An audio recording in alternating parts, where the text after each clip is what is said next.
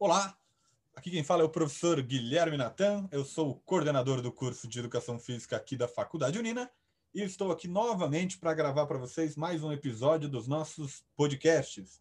Esses podcasts, novamente eu gosto sempre de frisar, eles são produzidos também aqui por toda a equipe do próprio curso de Educação Física da nossa faculdade, aqui da Faculdade Unina. Em alguns momentos eu gravo esses episódios sozinhos, em outros momentos eu trago alguns professores convidados para bater um bate-papo com a gente. E no de hoje, né, vou fazer esse podcast em dupla. Tem aqui um professor que já já vai se apresentar para vocês, para que ele possa dizer um pouquinho sobre o seu currículo, sobre a sua formação, e aí sim a gente vai começar a trabalhar o nosso tema. E qual é o nosso tema? A gente vai falar um pouquinho hoje sobre as escolas cívico-militares. Muito tem se falado nos últimos meses, vem ganhado força esse tema, algumas escolas até já vêm sendo colocadas em prática, então a gente vai fazer aqui uma abordagem geral, o assunto é denso, demoraria bastante tempo para que a gente pudesse chegar, não em todas as questões, mas na maioria delas, mas a gente quer dar uma visão geral para vocês, para que a gente possa debater e vocês possam refletir sobre as escolas cívico-militares. Mas, como eu disse, não estou sozinho. Hoje tenho aqui a companhia do meu professor orientador de mestrado, vou frisar bem isso, então, para mim é uma satisfação ele estar participando aqui com a gente no episódio de hoje. É o professor doutor Ademir Aparecido Pinelli Mendes, ao qual eu vou passar a palavra agora. Agradeço já de antemão a ter aceitado o convite para que ele se apresente para vocês. Seja bem-vindo, professor.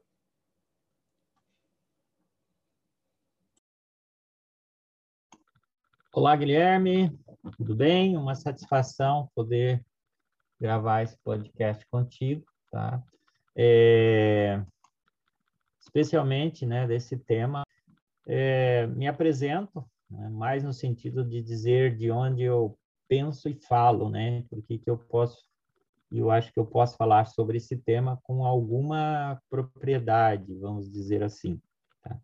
Bom, eu sou professor da rede pública estadual, sou professor de filosofia é, e atuo também no programa de mestrado e doutorado em educação e novas tecnologias do Centro Universitário Internacional Uninter, tá? Do qual o Guilherme também faz parte do quadro de mestrandos, né? já está na segunda fase aí do seu curso de mestrado, é, com uma pesquisa bastante interessante, falando, tratando da educação física, especialmente, mas no âmbito aí das políticas públicas estaduais nesse momento aí do, da pandemia, do ensino remoto, enfim, de todas essas atividades.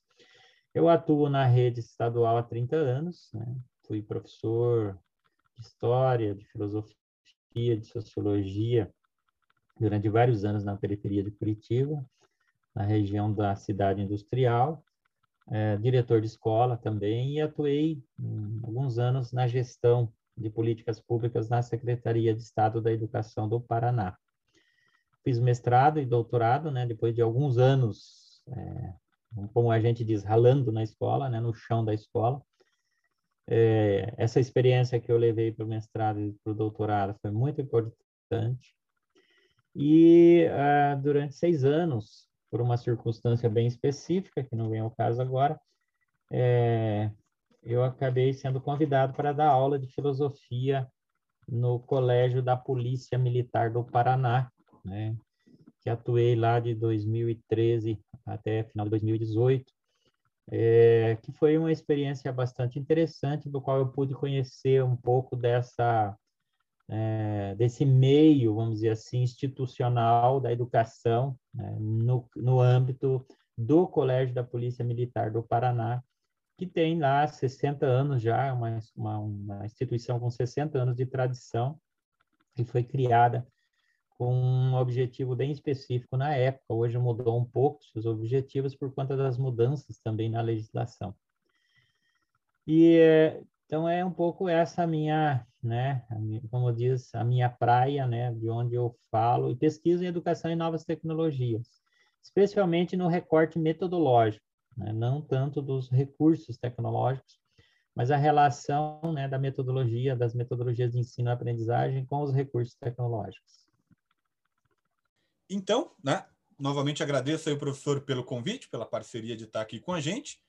E vocês já puderam perceber pela fala do professor que ele tem tanto conhecimento teórico sobre o tema e também o conhecimento prático, ali tem a vivência para poder conversar um pouquinho com a gente. Mas já estamos devidamente apresentados. Vamos fazer a nossa primeira pequena pausa. Retornaremos e aí sim já vamos aprofundar um pouquinho do nosso tema. Fique com a gente, já retornamos. Até mais.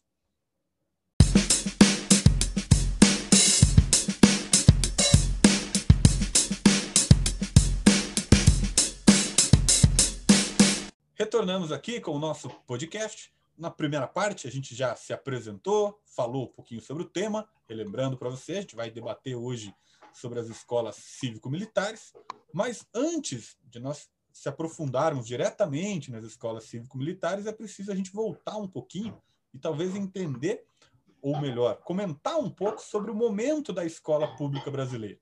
Talvez por essa interpretação, por esse entendimento deste momento, né, se é que ele existe só como um momento ou sempre foi desta forma, é, que a escola pública brasileira vem passando, talvez por aí a gente possa ter um ponto de partida para começar a entender o porquê da proposta da escola cívico-militar.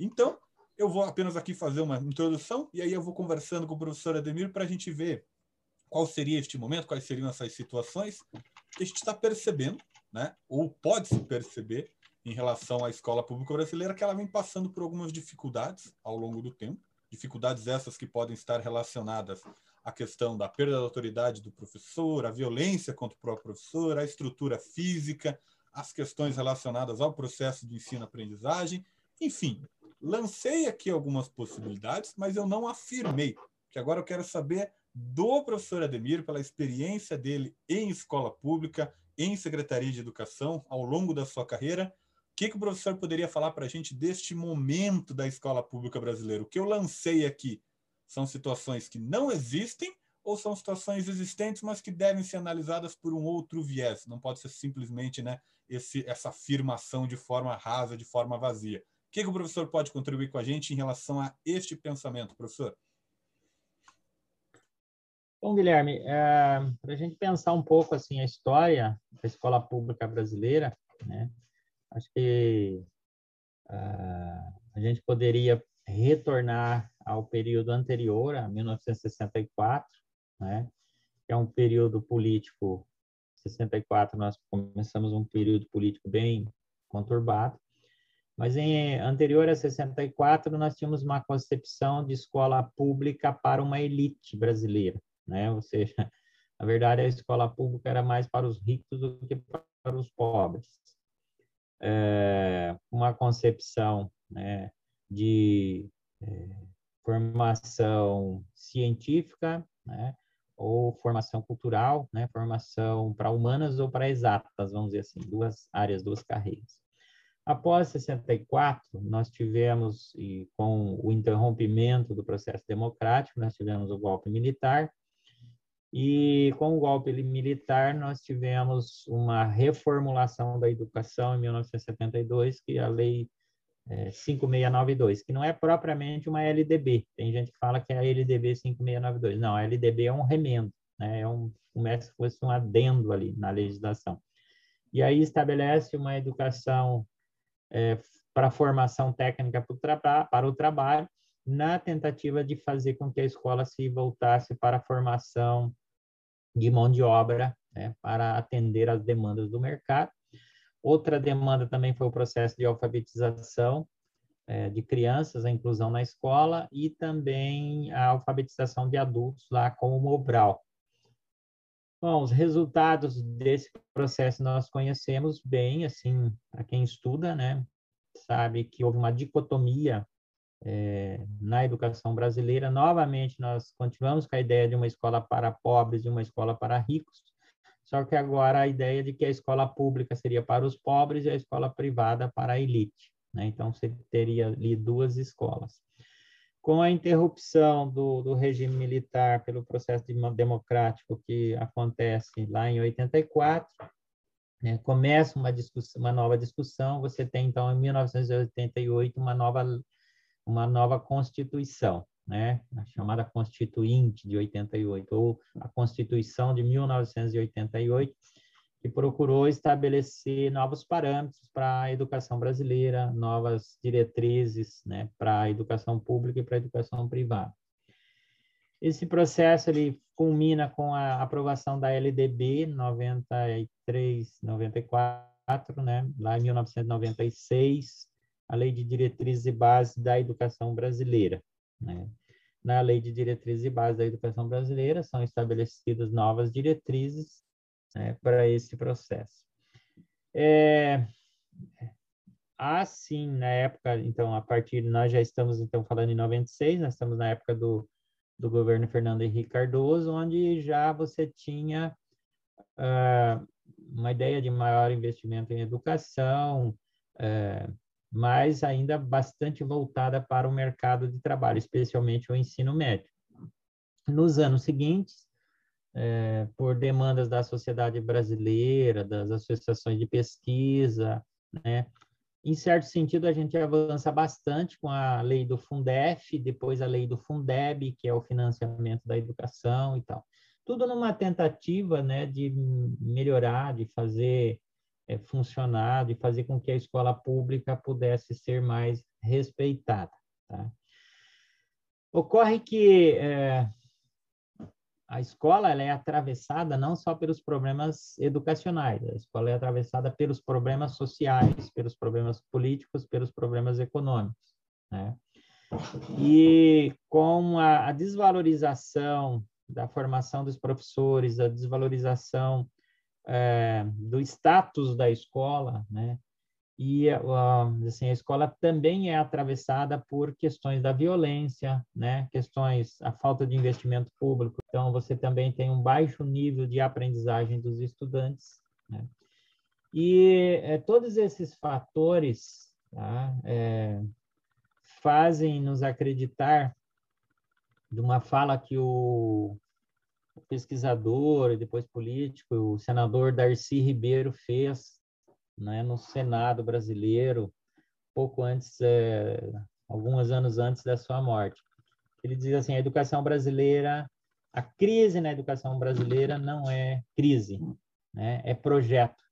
Então, é um projeto de educação que não investe em educação. Tá? É, com isso, você leva a uma negação da escola pública, né, como se a escola não funcionasse, de quem é a culpa a escola não funciona, a culpa é dos professores, a culpa é da gestão, né? a culpa é dos alunos, a culpa é dos pais. Mas raramente a culpa é do Estado, que não investe nessa escola. Né? Com isso, você tem, então, uma desvalorização da escola, né? pensando assim, que a, a, quais. E aí surgem as, as é, soluções milagreiras, né? as soluções messiânicas quais são as soluções para essa escola pública. Você tem, então, alguns movimentos, por exemplo, é, o movimento do Brasil Todos pela Educação, que é um movimento de empresários né, brasileiros, que vão dizer que a solução para os problemas da escola pública está na no problema da gestão. Então, nós temos que transformar a escola numa empresa, o diretor num gerente, né, os professores em funcionários de uma linha de produção, e os alunos né, interessados e aptos a aprender para é, inserir-se no mundo do trabalho, no mercado de trabalho. Essa é uma solução. Né? Você teria é, a solução de investimento em políticas públicas, como, por exemplo, o Plano Nacional da Educação, né? a elevação do PIB brasileiro tá? para, é, se eu não me engano, 7%, ou seja, um crescimento paulatino e maior para investimento em educação, que seria uma outra solução, mas que foi abandonada a partir de 2016, o Plano Nacional de Educação.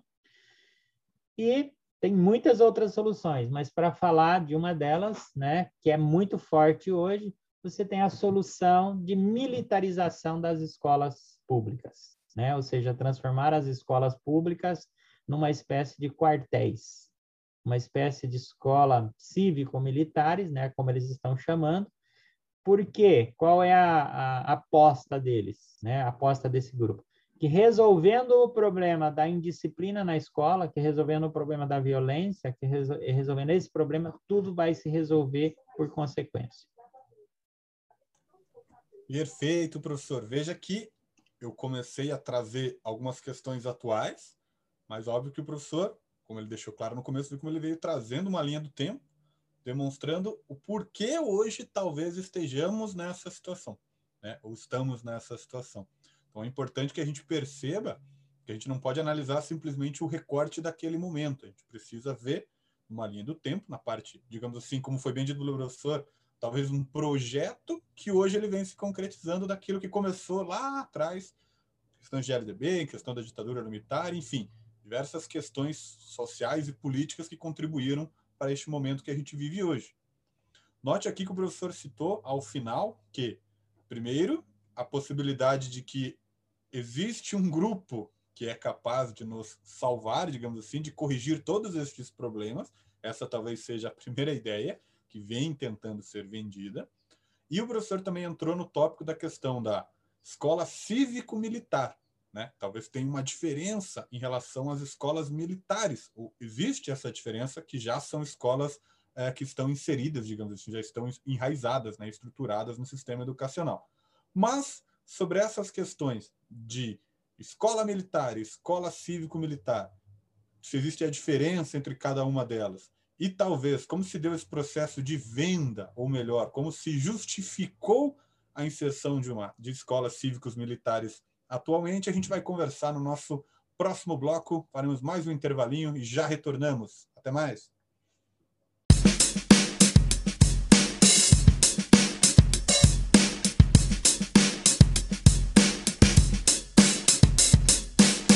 Retornamos aqui com o nosso podcast. A gente terminou na primeira parte com o professor Ademir fazendo uma linha do tempo ali, trazendo algumas reflexões do porquê talvez a escola pública hoje passa pelo que ela vem passando, né? O que, que talvez tenha levado a chegarmos nesse estágio.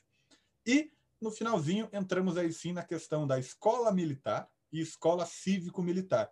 Então, apesar de ser termos muito próximos, elas têm uma diferença, algumas diferenças bem significativas, e eu vou iniciar este bloco, pedindo para o professor Ademir passar para a gente, professor, quando a gente escuta o termo escola militar e escola cívico-militar, é a mesma coisa ou elas têm algumas diferenças bem importantes que a gente deve destacar?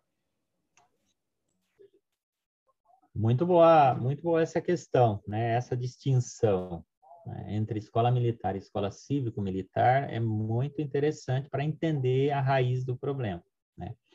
Bom, quando nós falamos em escola militar, né? É, há uma tradição no Brasil, e não só no Brasil, em outros países, né, de que as corporações militares, tanto ah, as forças nacionais, né, como o Exército, a Marinha, a própria Aeronáutica, têm os seus cursos de formação, especialmente de estudantes de ensino médio, para ingressarem na carreira militar. Né? Então, essa é uma tradição já bem antiga nas polícias militares também, né? E é, essa tradição ela tem a ver com dois pontos importantes que a gente não pode perder de vista na história. O primeiro ponto é esse que eu citei, que é, a é o ingresso né, de interessados, jovens estudantes na carreira militar, é, que é legítimo, todo país precisa ter suas forças militares, suas forças de segurança e bem preparadas, né? É, inclusive a respeito de direitos humanos do cidadão. É, e a outra questão dentro dessa é que muitas corporações criaram também escolas para atender os filhos de militares. Né? Lá, mais antigamente, né, lá, por exemplo, aqui no Paraná, na década de 50, é criado o Colégio da Polícia Militar do Paraná, primeiramente com a função de atender os filhos dos oficiais e praças é, que não seriam atendidos nas escolas públicas ou que havia uma carência de escolas públicas e eles acabaram criando essa alternativa tá? dentro a partir das próprias corporações deles, né? No caso aqui a Polícia Militar do Paraná, né? É, com o tempo eles começaram a usar né, é, o ingresso no colégio militar, os resultados é, dos, das aprendizagens dos alunos, ou seja, os melhores alunos sempre tinham é, prioridade nas vagas de ingresso no curso de oficiais de cadetes aqui da Polícia Militar. É, eu acho que depois da Constituição de 88, se eu não me engano, mas mais recentemente, demorou um pouco mais, a legislação proibiu essa transposição imediata né, da, do, do, aluno do ensino médio diretamente para a escola é, de oficiais, né, que fica aqui no Guatupê, em Curitiba. É, com isso, a Universidade Federal do Paraná né, inseriu dentre as suas atribuições lá de seleção para os processos de ingresso na universidade, né, processo seletivo para vestibular, um processo seletivo também para ingresso na Academia da Polícia Militar do Paraná, de modo que hoje não basta o aluno cursar o Colégio da Polícia Militar, qualquer aluno do ensino médio pode é, concorrer a uma vaga é, de formação de oficiais. Então, com isso, você já não tem mais aquela, aquela atribuição da escola do, né, que, que havia no início.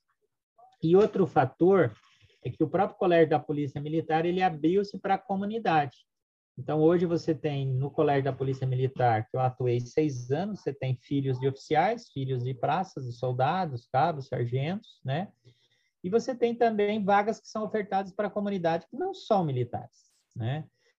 Mas a disciplina deles, a instrução, a organização é, né, como uma disciplina militar. Então, veja, aí tem uma corrente, uma tradição, certo?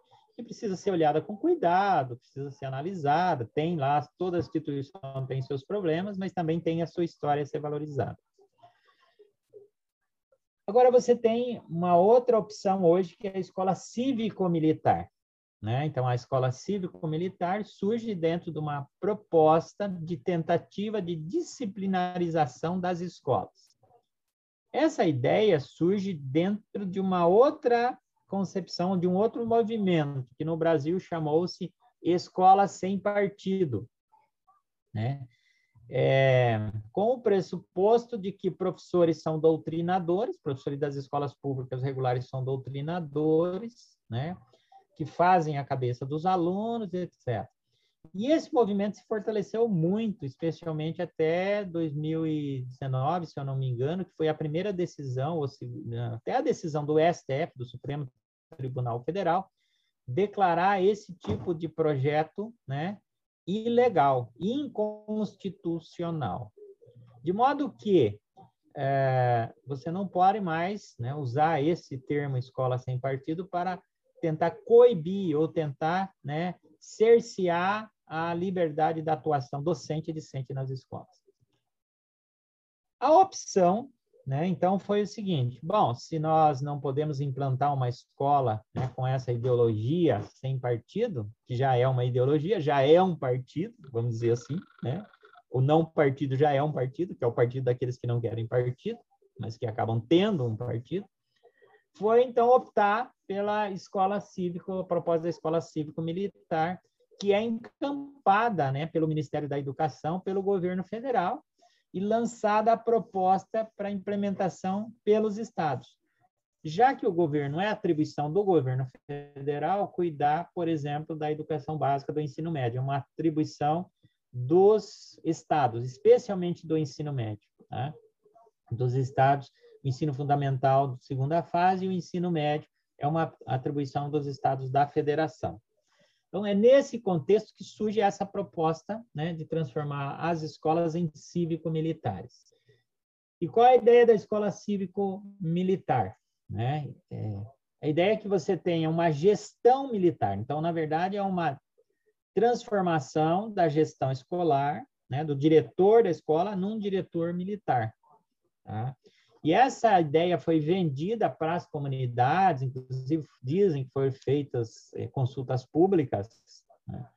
na, vamos dizer assim, com a promessa de que melhoraria a escola, que resolveria o problema da violência, né, ou o problema da insegurança pública, transformando a escola numa espécie de mini quartel, né, utilizando é, a, vamos dizer assim, uma disciplina muito baseada nas escolas militares tradicionais. Tá? Especialmente é, no Paraná, que é a realidade que nós conhecemos melhor, essa foi feita uma proposta para 200 escolas é, implementarem né, essa atividade. Só que é, não há uma concepção de, é, de uma instituição né, tradicional de uma escola militar. O que há é a militarização da gestão. Outra característica importante que eu havia esquecido de mencionar é que nas escolas militares você tem um investimento em educação que é muito superior ao investimento regular das escolas públicas. Né? Seja pelas mantenedoras, por exemplo, você pega o Colégio Militar de Curitiba, que é o equivalente a um Instituto Federal hoje, né? ele tem, tem verba, tem todas as condições, os professores têm tempo para o trabalho, né? são todos com tempo, dedicação exclusiva. É, e você tem também uma comunidade forte, como é o Colégio da Polícia Militar do Paraná. Você tem uma associação de pais e mestres que arrecada lá, sei lá, hoje, vamos, agora com a pandemia, acho que não. Mas antes chegava a arrecadar talvez até um milhão de reais por ano para aplicar nas melhorias da própria escola. Né? Então, você tem uma outra característica. Com essa proposta cívico-militar, o que você tem? Você não tem uma mudança das condições de trabalho dos professores, você não tem uma mudança da estrutura da escola, né? você não tem uma mudança das condições socioeconômicas e sociais dos alunos. Né? O que você tem é uma tentativa de colocar um militar dentro da escola. É, o professor Miguel Arroio diz que é uma espécie de criminalização da infância, como se todos aqueles alunos ali precisassem de um militar para controlá-los, porque eles só oferecem risco para a sociedade. Perfeito, professor. É, o professor veio trazendo para a gente aqui, de, para deixar mais claro para todo mundo, ou mais claro não, para relembrar, né? talvez seja esse o termo mais correto. A gente começou falando um pouquinho da diferença da escola militar e escola, escola cívico-militar, para que a gente não confunda até na hora de fazer a interpretação. Então, o professor trouxe para a gente aqui a mensagem que a escola militar ela já tem a sua estrutura, já é enraizada, já tem a sua, digamos assim, é, construção né, muito mais sólida já. O entendimento da escola militar ela vem ao longo do tempo. Ela tem os seus objetivos traçados muito mais claros, muito mais densos do que o de uma escola cívico-militar, né, que seria talvez um remendo ali, talvez um recorte ali, uma tentativa de você simplesmente esconder o que vem acontecendo. Os problemas continuarão lá presentes, talvez você foque numa questão disciplinar apenas, né? Para que isso não saia daqueles muros, mas os problemas lá existentes lá permanecerão dessa forma. Então a gente pode imaginar nesse sentido. Então é importante ter essa diferenciação para que não dê a impressão de que ao não se defender uma escola cívico-militar, você esteja condenando a existência das escolas militares. São situações bem distintas que precisam ser bem esclarecidas e o professor com certeza fez isso muito bem. Então agora a gente vai fazer o seguinte: dada essa diferenciação, ficou bem claro, a gente já sabe agora o que é uma coisa e o que é outra coisa, a gente vai fazer uma breve pausa. E quando a gente voltar, aí a gente vai conversar um pouquinho. Bom, mas se a escola cívico-militar tem essa ideia de resolver o problema, ou né, vende-se a ideia de tentar resolver este problema da insegurança, né, de você fazer ali uma questão mais disciplinar dentro da escola, se não é só isso, o que mais é? Será que tem alguma coisa por trás? Será que trazer os militares para dentro das escolas públicas podem ocasionar outras coisas disfarçadas ali em relação à questão da segurança, da disciplina? Mas isso é assunto para o próximo bloco. Já retornaremos. Um abraço. Até mais.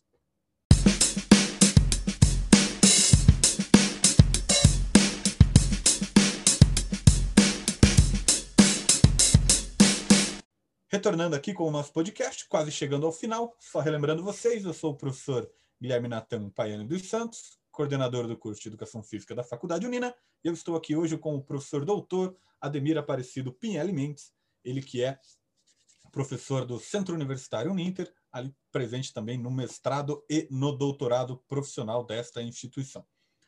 Nós estamos aqui conversando um pouquinho hoje sobre as escolas cívico-militares, fazendo um apanhado geral sobre essas escolas, sobre como que elas se organizam, como, o porquê né, está sendo talvez vendida essa ideia de que precisamos de escolas cívicos militares como alternativas ali para a educação pública.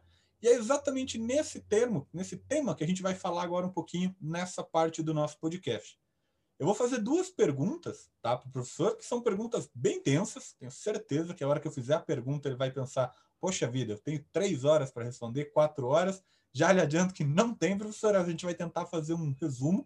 Mas por que eu estou fazendo essa brincadeira antes de perguntar? Porque eu sei que o assunto seria muito extenso. A gente teria que fazer vários debates e cada vez que a gente aprofundasse mais, o tempo ia ficar maior. Mas o que, que eu vou te perguntar, professor? Fazer as duas perguntas direto e aí o professor já pode dissertar à vontade.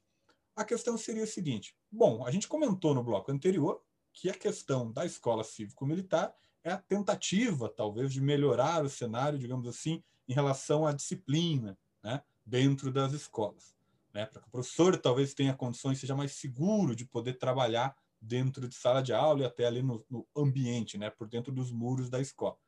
E aí eu te pergunto, esse é o problema realmente da escola e seria essa este modelo de escola cívico-militar a salvação para essa questão? um militar dentro da escola resolveria exatamente este problema. E se além disso, além dessa disciplina, que é o que mais é vendido, essa questão militar dentro da escola, trará uma disciplina que hoje não existe, se tem alguma coisa, uma intencionalidade diferente que pode estar por dentro disso. Não é só a disciplina, a disciplina pode ser o que é vendido, mas é entregue muito mais coisa além apenas dessa disciplina imposta nesse sentido. Fica aí as duas perguntas, professor. Vamos ver como é que o professor vai se virar aí agora. Fica à vontade, professor.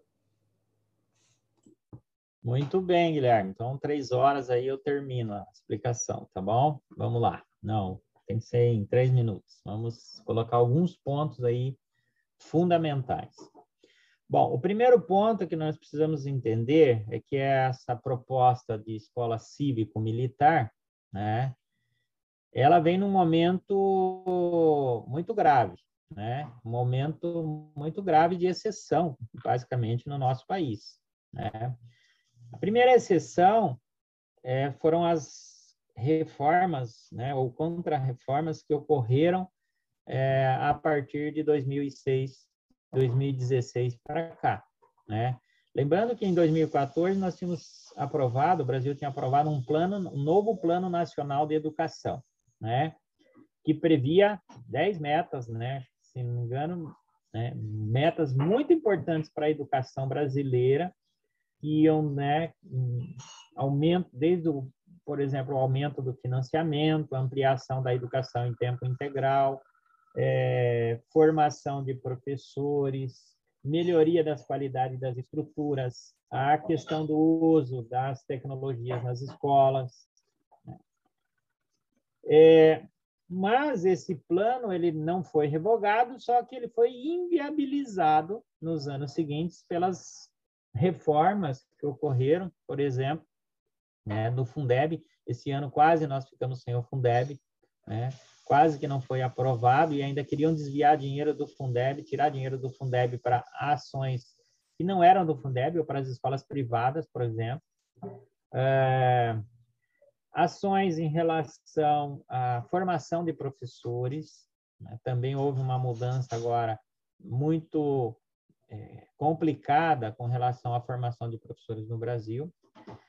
É, o, a quantidade de investimento na educação básica, essa volta de separação entre ensino médio e ensino fundamental, né? A LDB tinha avançado muito nisso, o Brasil tinha avançado muito nisso, de pensar, por exemplo, as três etapas da educação inicial, educação infantil, ensino fundamental e ensino médio, como educação básica.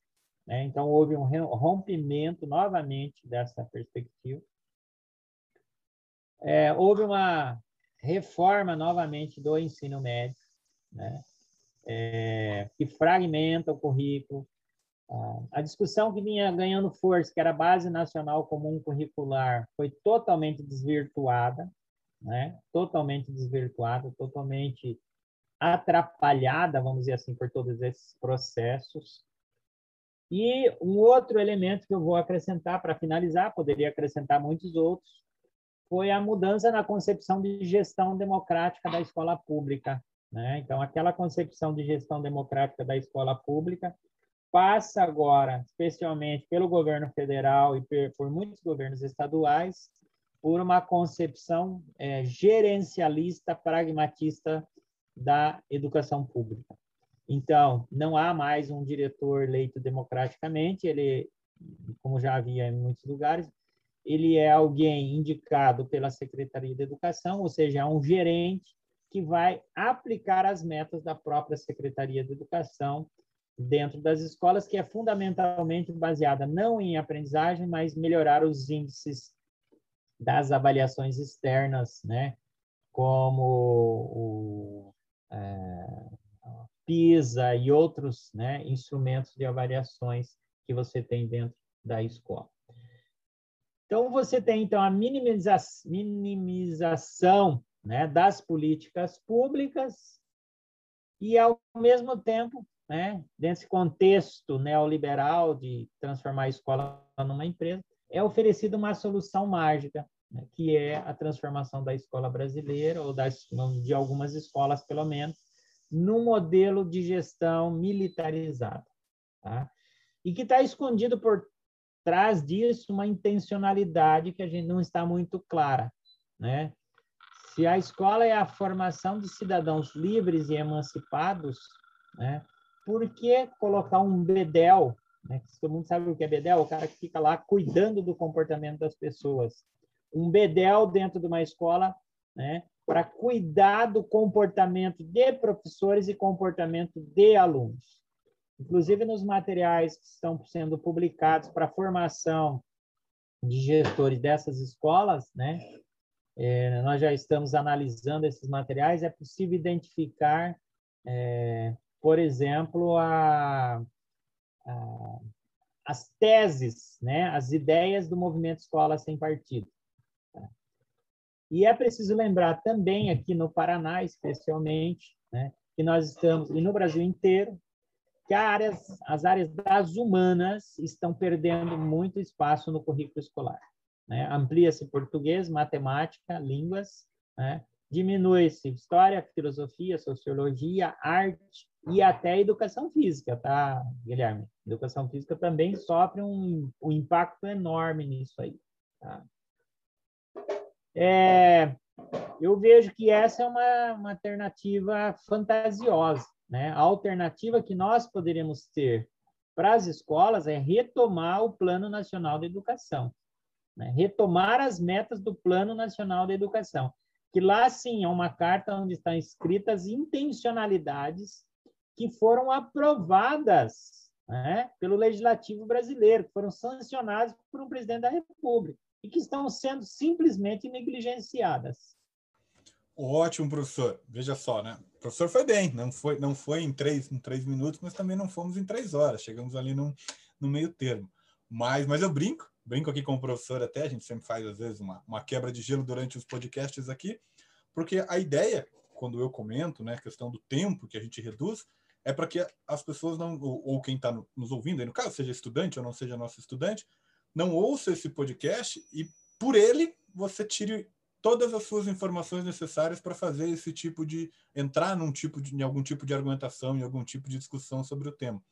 Aqui a gente está dando uma ideia trazendo alguns apontamentos, dando a, a base, talvez, para ter um início de reflexão, mas para que se aprofunde, para que consiga entender de forma melhor, consiga argumentar, é preciso um estudo maior, é preciso algumas leituras, é preciso se aprofundar em alguns autores, assistir determinados tipos de conteúdo, visualizar determinado tipo de conteúdo, para que aí sim comece a entender de forma mais aprofundada.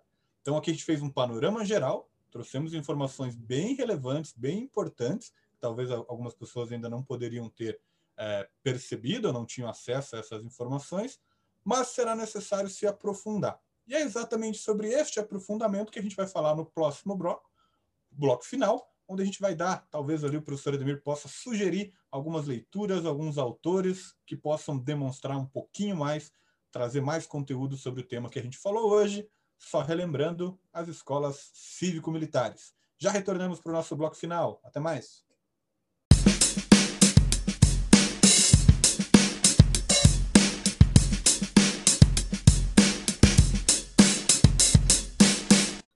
Retornamos aqui com a nossa última parte do nosso podcast. Esse podcast, novamente relembro para você, hoje ele foi produzido aqui por mim, professor Guilherme, coordenador aqui do curso de Educação Física da Faculdade Unina, e como convidado, tivemos aí a presença do professor doutor Ademir Aparecido Pinhel Mendes. Conversamos um pouco, um cenário geral ali, como eu falei para vocês, das escolas cívico-militares, do porquê da inserção dessas escolas, do que pode estar escondido né, por trás da intencionalidade, ou melhor, da venda que essas escolas resolveriam os problemas da escola pública brasileira, principalmente em relação à segurança, à disciplina, enfim, tudo isso a gente já abordou.